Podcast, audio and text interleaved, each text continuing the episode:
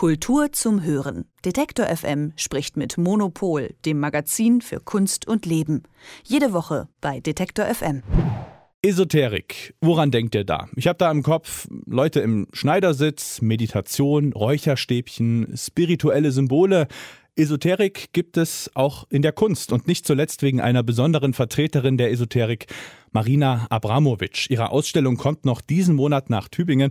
Mehr darüber weiß Elke Buhr, Chefredakteurin vom Monopol Magazin und mit ihr spreche ich jetzt. Schönen guten Morgen. Guten Morgen. Ich habe jetzt mal ganz spontan meine Assoziation zur Esoterik vorgetragen. Liege ich damit richtig oder ist es doch ein bisschen zu klischeebehaftet? Naja, das ist natürlich auch genau das Klischee, äh, mit der wir an die, mit dem wir an die Sache herangegangen sind. Und ähm, es ging uns bei der Titelgeschichte von unserem aktuellen Monopolheft äh, darum zu schauen, gibt es eigentlich äh, eine neue Spiritualität in der Kunst? Das wäre ja jetzt erstmal der neutrale Begriff. Und wann kippt das eigentlich in Esoterik, also in etwas, das wir dann doch etwas ähm, genau, patchouli-haft, äh, irrational finden und äh, was eigentlich mit äh, in der zeitklassischen Kunst äh, äh, ein bisschen quer steht. Also es ist halt so, dass ähm, unsere Gesellschaft ja insgesamt im Moment äh, verständlicherweise ein, ein starkes Bedürfnis nach Spiritualität hat und dass sich das interessanterweise in der Kunst auch niederschlägt darin, dass es ganz viele Strömungen gibt, wo gesagt wird, Kunst muss heilen. Also früher war es ja immer so, Kunst äh, kritisiert, Kunst ist zynisch, Kunst ist ironisch ironisch. Und zurzeit gibt es ganz viel Kunst, die äh, sagt, wir wollen die Gesellschaft heilen. Es gibt ganze Ausstellungen, die sich damit beschäftigen. Und äh, wir haben halt die Frage gestellt, ähm, was bedeutet das eigentlich für die Kunst? Und ist es eigentlich, ähm, ab wann kippt das in etwas, äh, was man sozusagen nicht mehr kritisieren kann, was nicht mehr rational ist? Und äh, gibt es da bestimmte Symboliken oder Themen, die immer wieder aufgegriffen werden? Also was halt äh, interessant ist, ist so eine Hinwendung der Kunst zum Ritual. Also wir haben ja dieses Jahr Boy, das Beuys-Jahr und äh, Josef Beuys war halt einer von äh, denen, die das eigentlich äh, vorgemacht haben seit den 60er Jahren, der halt gesagt hat, äh, äh, rituelle Handlungen sind etwas, was äh, so eine Spiritualität in unsere säkularisierte Welt mit hineinbringen kann und was halt die Kunst dann auch ähm, vielleicht leisten kann, was heute die Kirchen eben nicht mehr leisten. Und ähm, Josef Beuys äh, wird ja von vielen vielen deswegen auch angefeindet, aber ich glaube, dass eigentlich heute das äh, wieder deutlich verständlicher ist, eben weil äh, wir angesichts des Klimawandels und viele andere äh, Entwicklungen das Gefühl haben, dass wir mit unserer äh, technologischen Moderne eigentlich so an einen Punkt gekommen sind, wo wir nicht weiter können.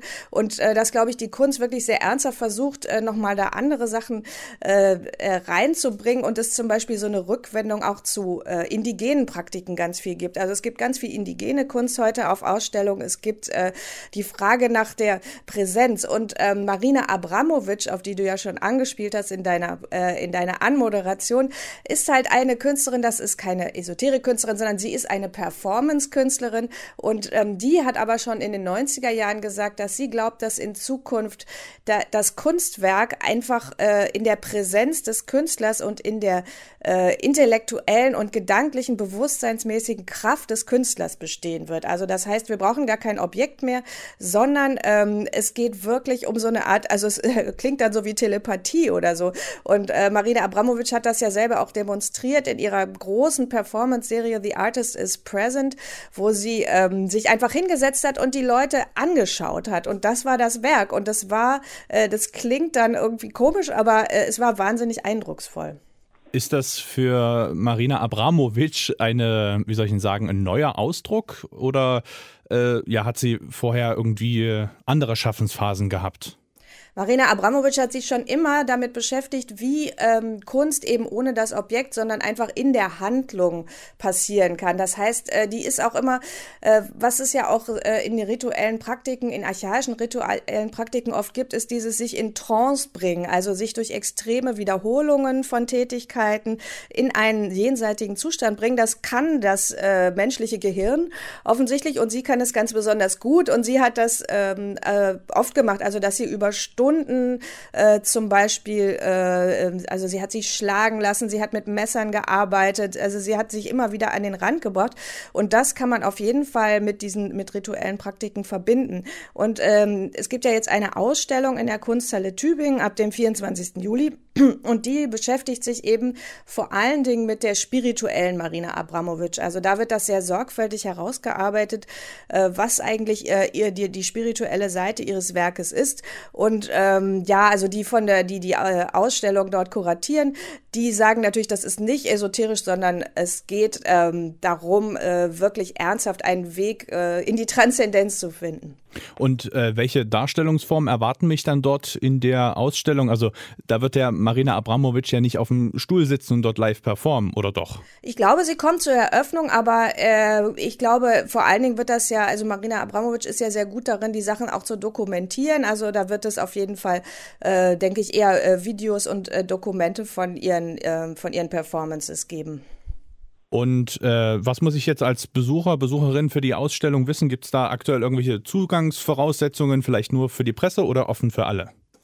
Naja, also äh, Ausstellungen sind ja zurzeit wieder offen. Man muss sich wahrscheinlich ein, äh, man muss sich, man muss sich einfach ein äh, Zeitticket äh, online besorgen und ansonsten am besten ähm, unsere neue Ausgabe lesen, weil da gibt's den Kontext.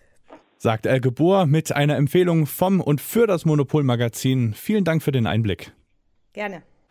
Kultur zum Hören. Detektor FM spricht mit Monopol, dem Magazin für Kunst und Leben. Jede Woche bei Detektor FM.